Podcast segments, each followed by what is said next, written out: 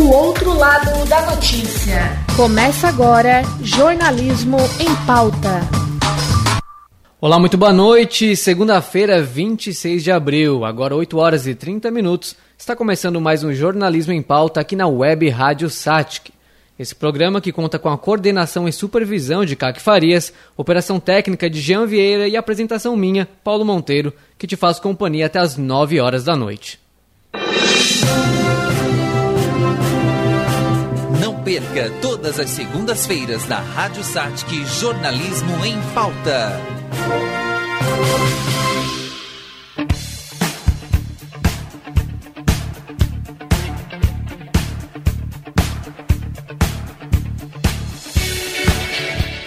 No programa de hoje vamos falar sobre o jornalismo através das décadas e mais especificamente como a TV vem se adaptando a todas as mudanças de um mundo cada vez mais tecnológico. Além disso, discutiremos também sobre o que os jornalistas precisam fazer para não ficar para trás em sua profissão e como aproveitar cada pequena evolução para fazer um jornalismo cada vez mais qualificado. Lembrando que você pode nos acompanhar também pelo Instagram, arroba Jornalismo em Pauta Satic. Aproveite e dá uma conferida na página, deixe lá o seu feedback e também sinta-se à vontade para dar sugestões de convidados e temas a serem tratados nos próximos programas. Nesses 70 anos de telejornalismo, o Brasil já presenciou os mais diversos tipos de programas, com as mais incríveis histórias sendo contadas dias após dia. Desde que a TV deu as caras em nosso país, ela passou a ser pautada entre diversos outros conteúdos por informação. E o Brasil vem trabalhando nisso desde a década de 1950, buscando imagens em conteúdos relevantes para levar informação à casa de milhões de brasileiros. Os dados provam que, por mais que estejamos vivendo uma era digital, a televisão segue relevante. Afinal, não são todas as pessoas que têm acesso à internet, e segundo o levantamento do IBGE de 2018, 96% dos domicílios brasileiros têm acesso à TV. Acontece que a TV de hoje em dia já não é mais a mesma que víamos em 1950, assim como o jornalismo, que precisou se adaptar a uma série de necessidades. E talvez não haja referência maior nos telejornais de Santa Catarina do que Mário Mota. Ele que há mais de 30 anos participa do Jornal do Almoço, já atuou no rádio, em circos e, e até mesmo em um filme quando era criança. Mário, muito boa noite, seja bem-vindo. É um prazer gigante te receber aqui na Web Rádio Sática. Boa noite para você, Paulo Monteiro. Boa noite para todos os nossos queridos ouvintes da Web Rádio Satic, uma emissora que eu também sintonio eventualmente é, especialmente quando, quando quero saber das coisas da região sul. Prazer muito grande estar com vocês. É, Mário, começando por aqui, você que é filho de radialista, nascido na década de surgimento da TV no Brasil, me conta como é que você foi parar no jornalismo, o que, que te impulsionou até chegar na televisão, que é tão marcante hoje em dia? Paulinho, eu nasci num circo teatro meus pais eram radialistas da Rádio Bandeirantes de São Paulo, mas numa área absolutamente distanciada do jornalismo. Eles compunham uma dupla sertaneja humorística, no estilo de Alvarenga e Ranchinho, Jararaca e Ratinho. Papai chamava-se Motinha, era um Mota mais novo, de uma dupla original, irmãos Mota, e a minha mãe chamava Inhafia, Inhafia, Inhá, de Inhanhá, Inhá Maria, Inhá Bento, Inhafia. Inhafia que ela foi para São Paulo fazer dupla com um primo que já tinha um nome consolidado em pai. Meu pai é autor do Beijinho Doce, para você ter uma ideia. Que beijinho doce que ela tem. E a minha mãe ganhou este nome artístico porque foi para São Paulo tentar a carreira artística fazendo dupla com o meu pai, que era primo dela. Conheceu o meu pai, Motinha, pelos corredores se casaram e formaram a dupla deles, Motinha e Inhafia. Mantiveram os nomes porque já eram consagrados no meio caipira, assim chamávamos em São Paulo. Comprou um circo teatro para uma casa de espetáculos e podia os artistas que se apresentavam no programa que eles apresentavam na Rádio Bandeirantes, que eram na Serra da Mantiqueira, um programa que ficou 17 anos no ar em São Paulo. E eles aproveitaram um nome feito pelo rádio e nós fomos para o interior de São Paulo com um circo teatro. Eu nasci logo que o circo foi montado em Santo André, mas na semana seguinte já estávamos em Ibiúna, depois Paraguaçu Paulista e por aí para mais de 300 municípios paulistas até que eu completasse 14, 15 anos de idade. Minha infância foi então no palco de um circo, me apresentando, me comunicando com a plateia e trazendo a experiência do rádio paulista, meus pais também, onde chegávamos no interior, que havia uma pequena emissora de rádio, eles faziam um programa local de meia hora, a hora do circo. Eles compravam um horário nas emissoras e chamavam as pessoas para o espetáculo da noite. Faziam um programa de auditório, sorteavam ingresso, faziam trailers, quase como uma radionovela da, da, da comédia, que era um circo teatro, apresentariam à noite. Portanto, a minha infância e pré-adolescência também foi pelas pequenas emissoras de rádio de São Paulo, onde chegávamos com o circo, além da comunicação, que me faz muito estar no palco conversando com a plateia, me apresentando como palhacinho ou qualquer papel que o drama, a exigia e fosse papel de criança, eu também tive esse privilégio de vivenciar emissoras de rádio onde chegávamos com o circo. Quando meu pai vendeu o circo, automaticamente, ele vendeu o circo numa cidade chamada Tupã, e ele foi convidado a fazer um programa na emissora local. Nós compramos um pequeno hotel, ficamos morando em Tupã para que eu pudesse completar os meus estudos. Para você ter ideia, eu estudei até a oitava série do ginásio andando em circo, fazendo 18, 19 transferências nós tivemos um problema, acho que aqui de, de conexão aqui na entrevista. Papai começou a fazer um, um programa. Ouvindo bem, Mário? Pois não. Agora sim, estou te ouvindo. Perfeito, pode prosseguir. É, papai, é, papai comprou um pequeno hotel e nós passamos a fazer um programa de rádio na cidade de Tupã. Quando eu percebi, eu estava trabalhando em rádio. Então a, a comunicação entrou na minha vida automaticamente ao fim da carreira circense. Basicamente foi isso. Então foi ali, enquanto criança você inclusive participou de um filme, né, ainda quando bem jovem, Maria 38, é isso? Como, como é que foi essa experiência, você que tinha eh, já tinha passado pelo circo, pelo teatro, já estava entrando ali no mundo da comunicação anos mais tarde, como foi essa experiência de ter participado de um filme ali?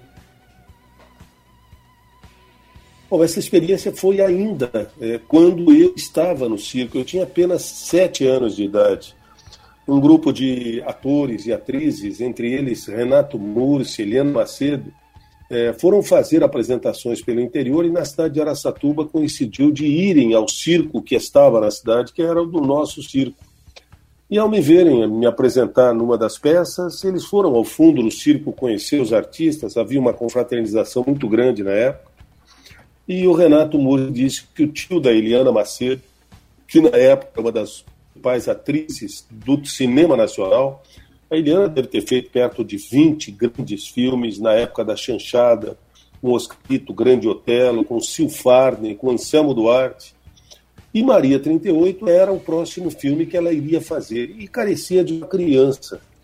E eu acabei indo para o Rio de Janeiro, fez um, fizemos um teste e quando eu menos eh, dei por mim, eu tinha feito um filme nacional que está no YouTube, a exposição das pessoas uma comédia, comédia musical chamada Maia 38, 38 é do calibre mesmo de um revólver, porque ela era uma malandrinha da Lapa que diziam, carregavam um 38 na bolsa, que é cooptada por uma quadrilha para ir se empregar como babá de uma família rica em que um garotinho havia perdido os pais e tinha herdado uma grande herança é, ela vai para lá tentar ajudar a raptar o menino para poder pedir um resgate. Mas ela se afeiçoa pelo menino e a partir daí o filme se desenrola. Então, se quiserem me dar o prazer de assistir, no YouTube tem uma cópia novinha, remasterizada pela Embra Filme, com um bom som, com boa imagem. Vale assisti-lo. Eu gostaria muito de receber mensagens dos nossos ouvintes da Web Sank sobre o filme Maria 38, que foi uma experiência que me ajudou muito, muito mais tarde. Quando eu vejo hoje câmeras nos estúdios, eu me lembro com sete anos das câmeras de filmagens que eram muito maiores do que as que hoje a gente tem nas emissoras de TV. Mas foi uma experiência marcante e, sem dúvida, me ajudou bastante. Perfeito. E após aqui o término do programa do Jornalismo em Pauta, a gente vai deixar disponível o link aí do, do filme Marinha 38 nas redes sociais do Jornalismo em Pauta aqui da SATIC. Mário, mas então você começou ali a ser introduzido no rádio depois de, depois de ter passado pelo circo também. Como é que foi esse caminho até a chegada na televisão, que é onde a grande maioria das pessoas de Santa Catarina te acompanham e te conhecem hoje em dia? Eu comecei em rádio na Rádio Piratininga de Tupã. Eu, eu, tive o privilégio de começar numa emissora que, embora relativamente pequena, de uma cidade relativamente pequena, Tupã tinha 60, 70 mil habitantes na época, mas tinha duas emissoras de rádio. E o rádio nesta região de São Paulo, que é o centro-oeste paulista, num triângulo formado por Marília, Presidente Prudente e Araçatuba. E aí, nesse meio de, desse triângulo, está Tupã, está Adamantina, está Oswaldo Cruz. Todas essas cidades tinham boas emissoras de rádio, com bom jornalismo, rádio jornalismo para a época, década de 60 para 70. Osmar Santos surgiu em Oswaldo Cruz, Oswaldo Maciel começou comigo na Rádio Piratininga de Tupã. É, Pedrinho Bassan, que hoje é repórter na Rede Globo, o pai dele, o Pedrinho é de Tupã também. O pai dele, Pedro Mudra Bassan, era comentarista esportivo da nossa equipe, comigo, com Oswaldo Maciel, com Sérgio Cunha, com Raul Gonzalez e com outros grandes nomes, como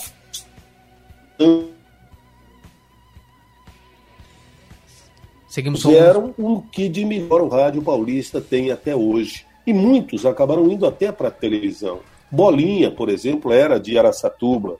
E você encontra Lombardi Júnior, muito conhecido em, em, Curitiba, mas começou em Presidente Prudente, como Imer Lombardi, um grande narrador.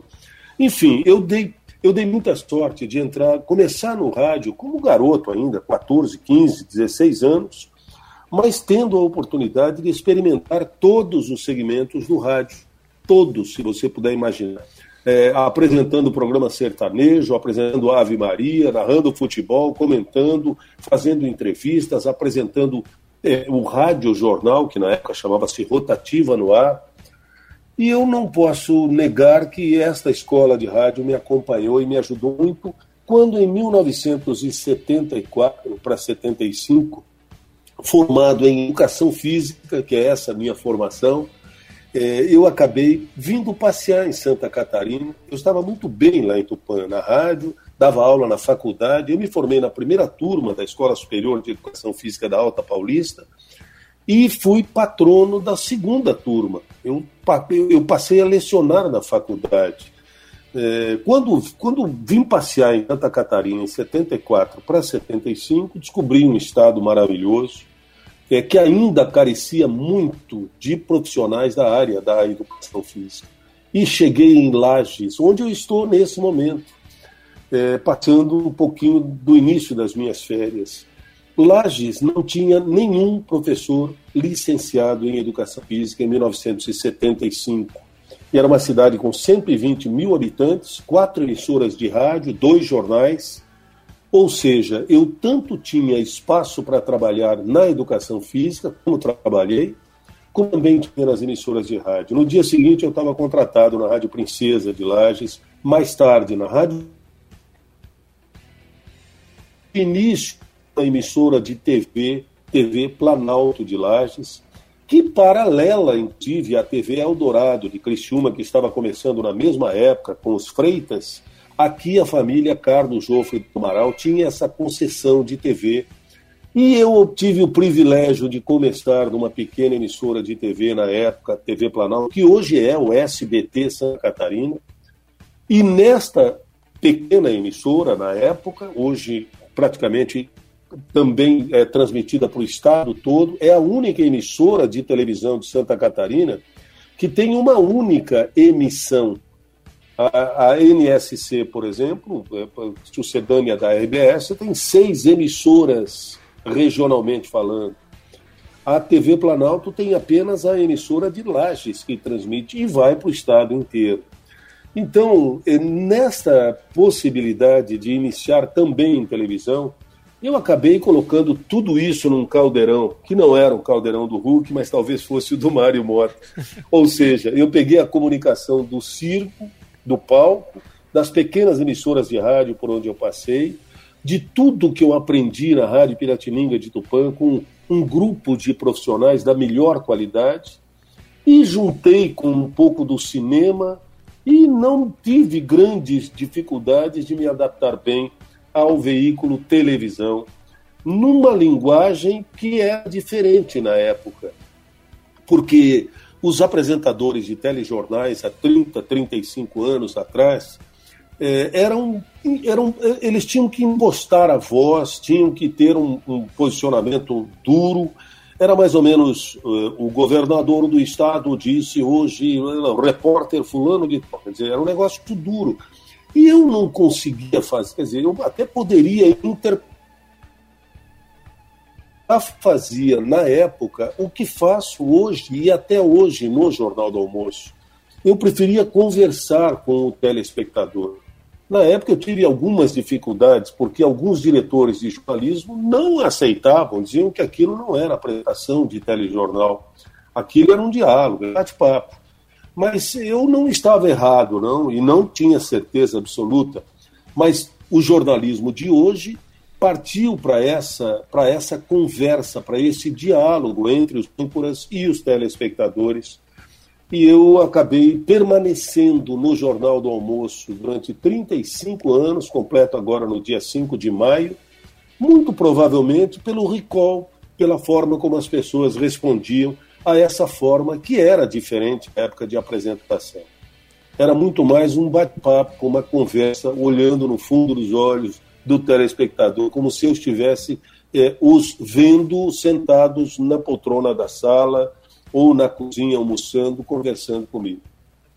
Eu acabei, é, eu, eu, eu reconheço que talvez tenha sido muita sorte é, aliada um pouco da vivência da comunicação, mas permanecer tanto tempo no mesmo espaço, na mesma emissora, no mesmo programa, eu reconheço que é algo difícil de acontecer, especialmente porque muitos jovens surgem e muita gente boa acaba aparecendo para a apresentação de telejornais e tudo mais.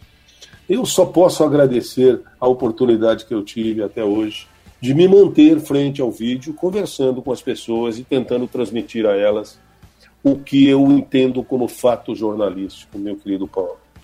É, Mário, agora com essa pandemia do coronavírus, você já está há algum tempo afastado do estúdio de TV, né? Como é que está sendo essa experiência de estar tá afastado de um lugar que tu ficou por tantos anos, né? Esteve presente por tantos anos na telinha de TV aqui do pessoal.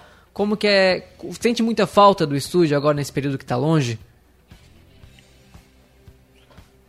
Eu sinto muita falta do estúdio, embora eu não esteja afastado das pessoas. Né? O home office me permitiu, do dia seguinte a que eu saí do estúdio, no dia 19 de março do ano passado, e fui para casa, no dia seguinte eu já ingressei, já entrei no Jornal do Almoço em três ou quatro oportunidades, com uma câmera montada em casa, uma câmera de estúdio, com micro-ondas e tudo mais. E com o passar do tempo, nós começamos a perceber que não havia essa necessidade, porque a televisão teve que se adaptar a uma, a uma outra forma de comunicação, que é a das lives, que é a do computador, que é a do online mesmo.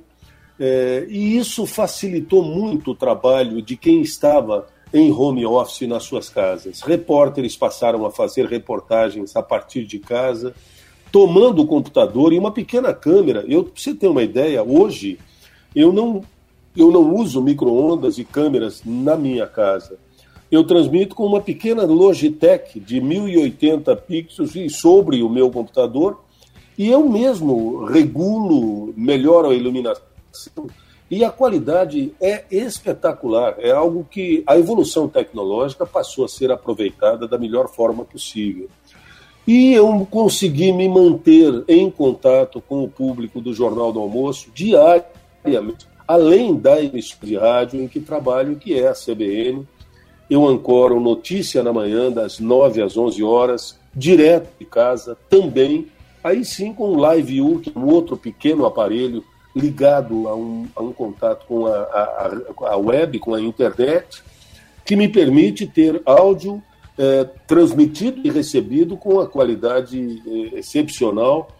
E, além disso, também transmitindo imagens de casa, é, uma vez que hoje, você sabe, a web rádio também está com imagens na internet, tanto no Facebook como no Instagram, como em, em, no YouTube, como no próprio site cbndiario.com.br.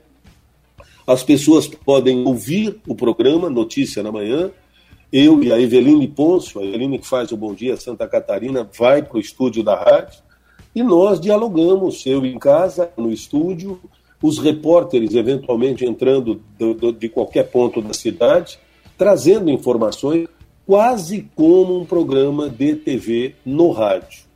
Então, eu, eu tenho a impressão de que a própria é, gama de ouvintes, de telespectadores, é, de ouvinternautas, como eu chamo no neologismo que criei lá por 1996, quando eu comecei a implementar no estúdio da CBN a possibilidade de participação dos ouvintes através, na época, dos chats, salas de bate-papo, do Terra ainda, é, talvez tenha sido um dos primeiros programas do rádio brasileiro, e eu falo isso sem falso orgulho, mas com muita satisfação de dizer, a oferecer para o ouvinte a possibilidade de interferir na programação jornalística.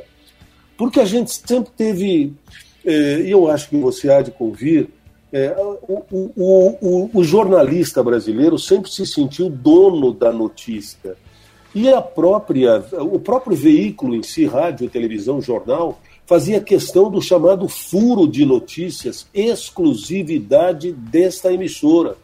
E se você quiser saber mais detalhes, vai ter que ouvir o nosso programa às 8 da noite, vai ter que ligar na emissora de rádio às 7 da manhã, porque é lá que nós vamos contar esta informação que é só nossa. Com o advento das redes sociais, meu amigo, é muito difícil que você consiga um furo de reportagem só seu antes da própria rede. Então nós tivemos que nos adaptar. E os ouvintes passaram a nos ajudar, tanto nas entrevistas, como na, na, na carga de informações que recebemos diariamente e que tivemos que desenvolver, é, a aprender a separar o joio do trigo ou a aproveitar dicas que os nossos ouvintes nos dão para poder desenvolver informações importantes. Então, eu confesso que eu estou muito ansioso para voltar aos estúdios no Morro da Cruz. No rádio não vai haver grande diferença, a não ser a facilidade de estar olho no olho com o técnico de som, porque não vendo quem está na mesa, você tem que se comunicar meio pelo improviso e pela, pela capacidade de comunicação e de conhecimento que um tem do outro. Mas na TV, sem dúvida, é, o fato de estar frente a frente com o teleprompter inteiro, por exemplo, que eu tive que pequenininho, e aí voltei ao começo da TV, quando eu escrevi uma dália. O que, é uma dália? É uma cartolina, desculpe, com um buraco no meio que a gente enfiava na lente da câmera e o que estava escrito em torno daquela, daquele buraco era o que você lia a notícia que você tinha escrita a pincel atômico. Eu passei a fazer isso no Jornal do Almoço, mas, claro, com um computador com letras 8, 9 de tamanho, no entorno da lente da pequena câmera. Esse o texto é longo. As pessoas falam, pô, mano, como é que você decorou tudo? Não, não decorei. Eu, não, eu tenho boa memória, mas não teria como decorar um texto recebido 10 minutos antes mas posso garantir que pouca gente percebe que você está lendo. Então eu aproveitei muito da experiência anterior e deu certo. De alguma forma eu acho que as pessoas continuam me acompanhando, me dando apoio e me ajudando a permanecer no vídeo do Jornal do Almoço, para onde eu espero voltar, pelo menos para completar os meus 35 anos como mais longevo apresentador do mesmo telejornal até hoje. meu querido amigo Cid Moreira apresentou o Jornal Nacional por 26 anos, 6 meses e 23 dias. E eu já estou com 34 para 35 agora no dia 5 de maio. É isso. É, Mário, e essa experiência toda, esses 30, quase 35 anos à frente do Jornal do Almoço, inclusive te levaram ao Jornal Nacional naquela transmissão incrível que todo o pessoal de Santa Catarina estava acompanhando. Pois é. Como é que foi e, e se, se, dirigir até os estúdios da Globo? Como é, que foi, foi, essa experiência no Jornal Nacional? Foi...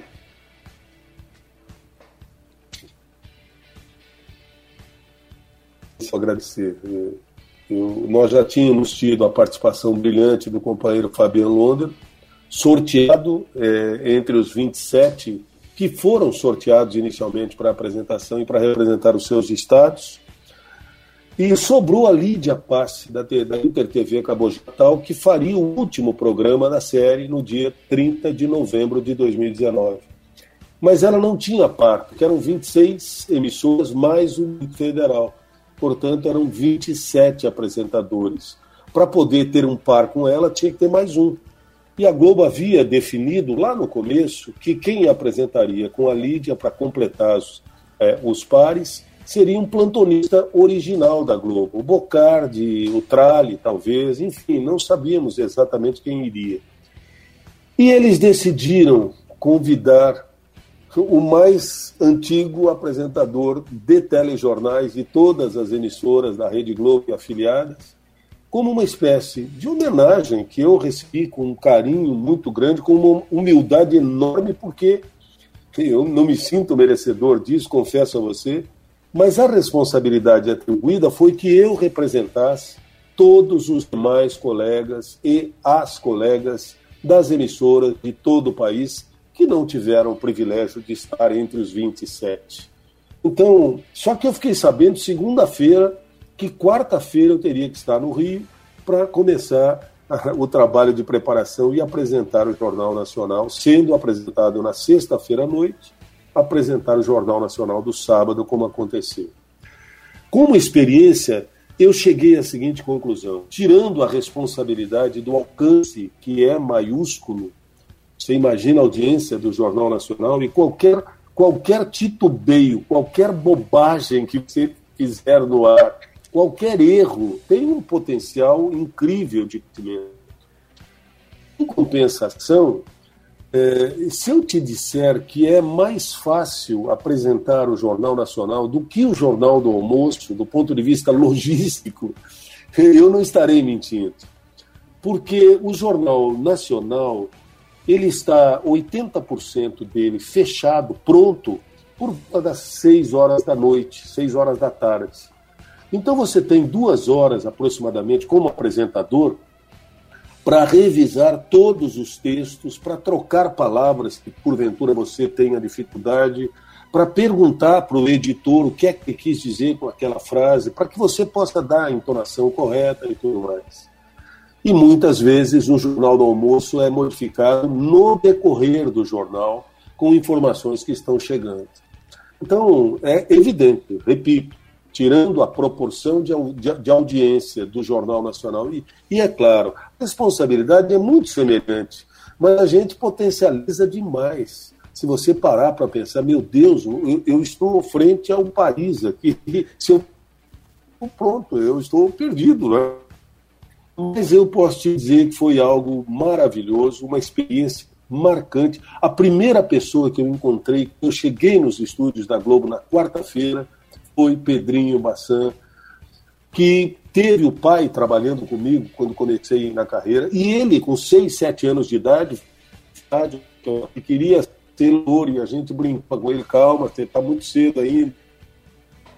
Logo em seguida, e pouca mas nós, nós participamos do fechamento Nacional da quarta, da quinta, da sexta e do sábado. Fechamento às cinco da tarde é a conclusão do Jornal Nacional numa reunião em que participam todos os editores, comandada pelo Bonner e pela Renata. E uma experiência marcante. É, e sabe, o, o Bonner e a Renata não vão à Rede Globo são os dois apresentadores, normalmente os plantonistas. E naquele sábado, eu e Lídia, fechadores do jornal também. E vem de São Paulo é, um diretor do Jornal da Globo, diretor de imagens, e, enfim, do Jornal da Globo, é, para dirigir o Jornal Nacional. Então, o, o chefe do, o editor-chefe do Jornal Nacional do sábado vem de São Paulo, é o editor do Jornal da Globo. Eu não sabia quem era. De repente entra o Moreno Alto, quatro horas da tarde do sábado, para fechar o jornal e para colocá-lo no ar. Alguém me diz, ah, mas chegou o, o, o editor-chefe do programa que vocês vão apresentar hoje. Eu olhei e falei, mas eu conheço. Mas claro que conhece. É o Jorge Sacramento. O Jorge Sacramento começou em televisão como repórter na RBS TV de Joinville. Então você imagina a tranquilidade que isso nos deu, pelo menos para mim, porque o Jorge tinha sido nosso repórter em Joinville e hoje é o editor-chefe do Jornal da Globo, de São Paulo para o Brasil, e aos sábados ele dirige o Jornal Nacional. Então foi uma alegria, uma emoção que você deve imaginar. E dentro de um, de um clima de cordialidade, com pelo menos dois dos quatro câmeras que trabalham com joysticks, porque nenhum câmera fica atrás das suas máquinas, são todas elas monitoradas com joysticks.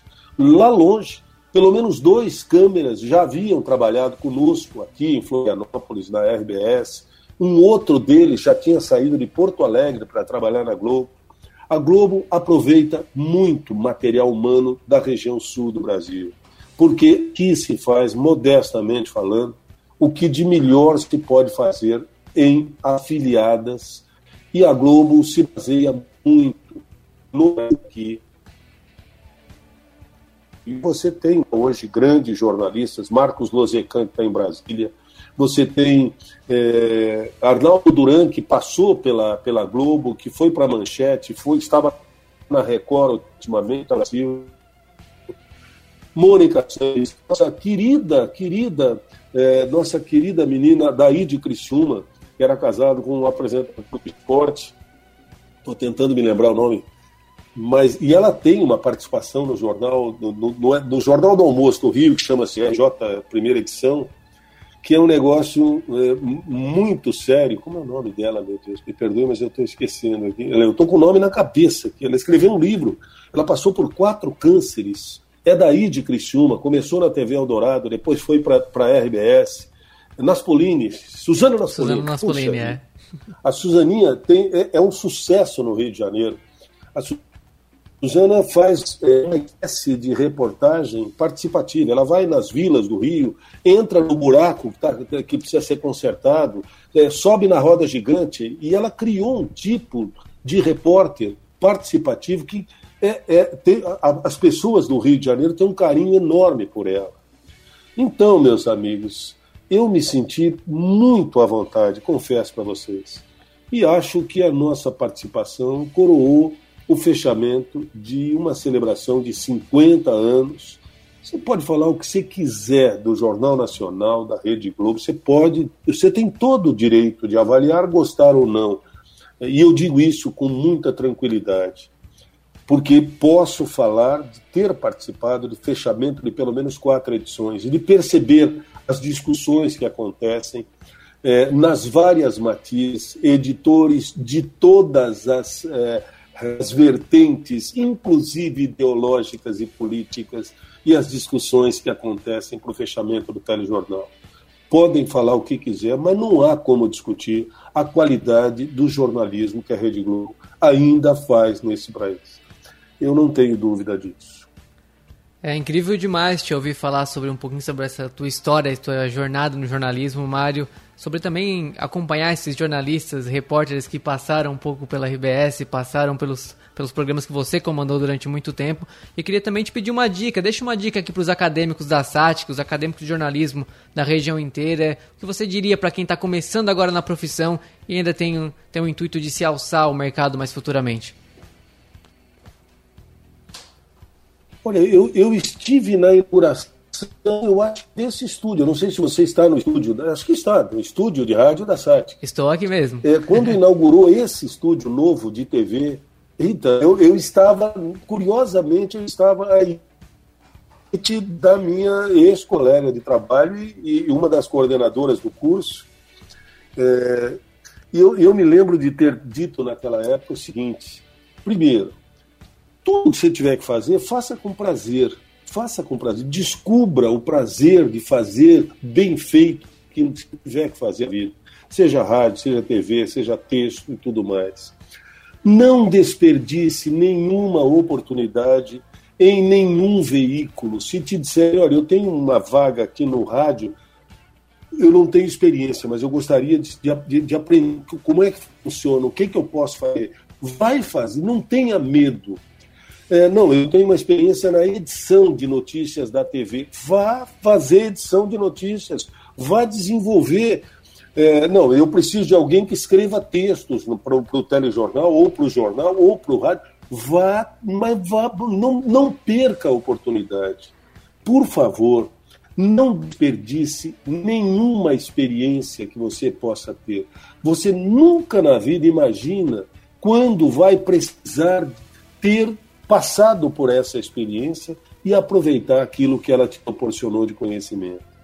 Conhecimento é o que mais vai te proporcionar oportunidades novas e é o que mais vai te manter na carreira e te proporcionar crescimento, aperfeiçoamento, evolução.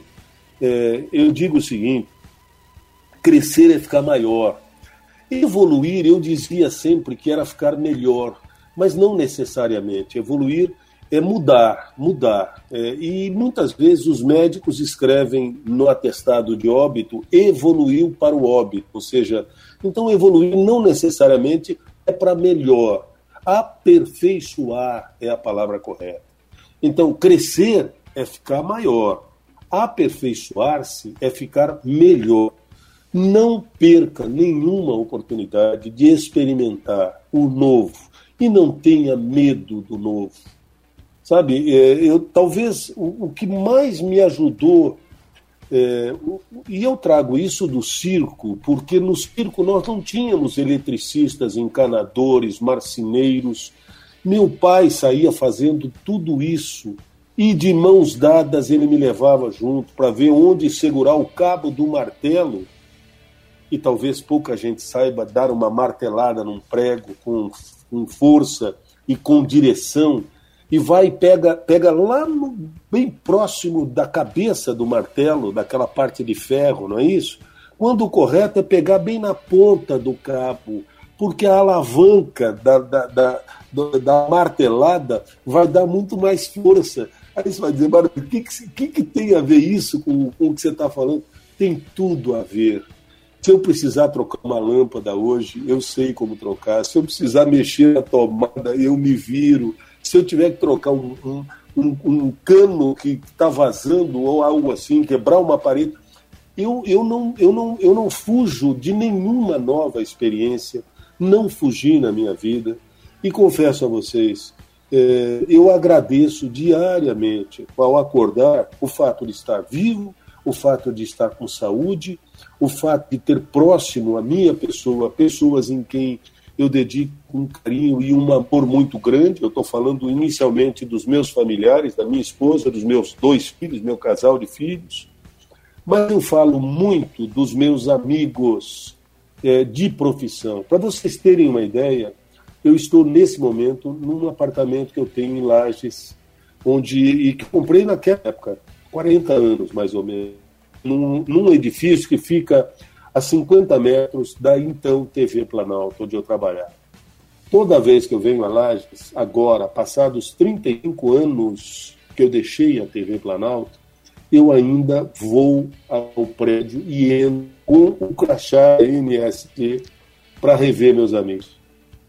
E, e, e, as pessoas às vezes se assustam um pouco de ver o que a concorrente entrando aqui e tal, né, vai roubar ideia ou algo parecido. Nada disso. Eles me recebem com muito carinho.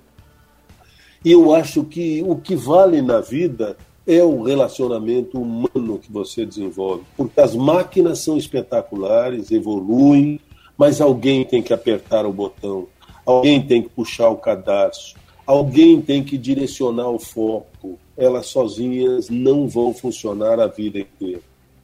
Então, meus queridos é, é, é, universitários da SAC, vocês têm a oportunidade que eu não tive de fazer um curso superior na área de jornalismo. Aproveitem, suguem o que puder dos seus professores, sabe? É, se eles disserem, pô, quer saber, você nunca quer saber demais? Não, eu quero saber tudo que a senhora, o pessoal puder. Quê? Mas chamar de senhora e senhor, o professor? Pois é, meu tempo era assim, e eu continuo fazendo isso, mesmo com 69 para 70 anos, que é a minha idade. É, respeite o próximo e guarde uma coisa: você tem que aprender a respeitar quem tem histórias para contar. Se você perceber que a pessoa está contando uma história que ela vivenciou, isso fica fácil, basta olhar nos olhos, no brilho dos olhos de quem está te contando a história, você vai perceber se é invenção ou se realmente foi vivenciada por ela. Você tem que aprender a respeitar quem tem histórias para contar. Não importa a idade. Há muitos jovens com muitas histórias maravilhosas para contar. E há muitos idosos que ainda tem memória suficiente para poder transmitir suas experiências, o prazer que sente em estar vivo. E eu acho que essa é uma das minhas principais atribuições. Eu continuo tendo imenso prazer de estar vivo, de estar trabalhando, e até o momento em que eu perceber que isso proporciona de alguma forma prazer a quem me assiste, a quem me ouve, a quem me lê, eu vou continuar fazendo aquilo que eu posso fazer de melhor. Sejam felizes acima de tudo, meus queridos universitários. Sejam felizes. E se vocês conseguirem um trabalho em que sim, vão se sentir felizes, vocês nunca mais vão precisar trabalhar na vida. É, Mário, muito obrigado. Um abraço. Vamos fazer uma ótima noite. E eu estou à disposição sempre que puder ser útil para vocês. Essa é, conversa... Paulinho tem o meu WhatsApp e tem autorização para colocar nas redes sociais o um número. É só um que eu tenho, é o mesmo celular e o WhatsApp. É pessoal, só tenho ele. Brincam comigo, dizem, você é maluco de dar o teu celular para as pessoas? Eu, eu comprei o aparelho. Eu comprei para quê? Para não, para escondê-lo? Não. É aproximação com o público, com né? Isso. Então, fiquem à vontade e, e façam uso se eu puder ser útil. Perfeito, Mário. Perfeito mesmo. É muito, muitíssimo obrigado por essa conversa que de fato foi enriquecedora. Ouvir tantas histórias de uma pessoa que é uma referência tão grande pra gente que estuda jornalismo e com certeza está sempre levando muita informação e muita alegria para casa dos catarinenses. Muito obrigado por esse espaço, por essa conversa. Um forte abraço para ti. Muito boa noite. Um grande abraço. Vamos fazer uma ótima noite, Paulinho Monteiro, amigos da WebSat e até a próxima oportunidade, se Deus quiser. Que eu espero seja breve. E quem sabe, pessoal, assim para essa pandemia. Um abração, meus amigos. Um abraço.